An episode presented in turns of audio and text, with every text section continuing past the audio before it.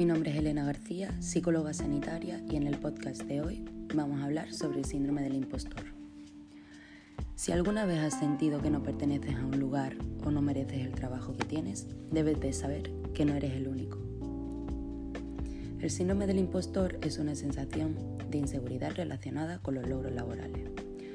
Puede que te sientas como un impostor porque no crees que mereces tu trabajo.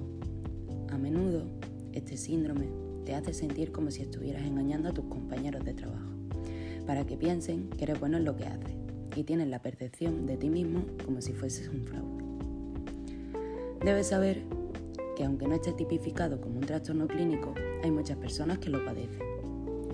Por lo que puede que tengas dudas sobre si tienes este síndrome o simplemente estés experimentando una falta de confianza en ti mismo.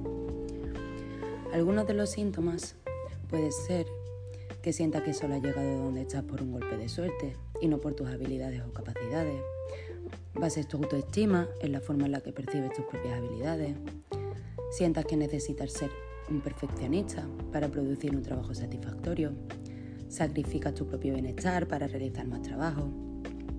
Dudas sobre tus capacidades y no crees que hayas llegado donde estás por ellas o por tu valía te sientes solo o con la necesidad de aislarte para que nadie conozca tu secreto. También puedes llegar a notar un deterioro en tu salud mental como resultado del exceso de trabajo y del agotamiento.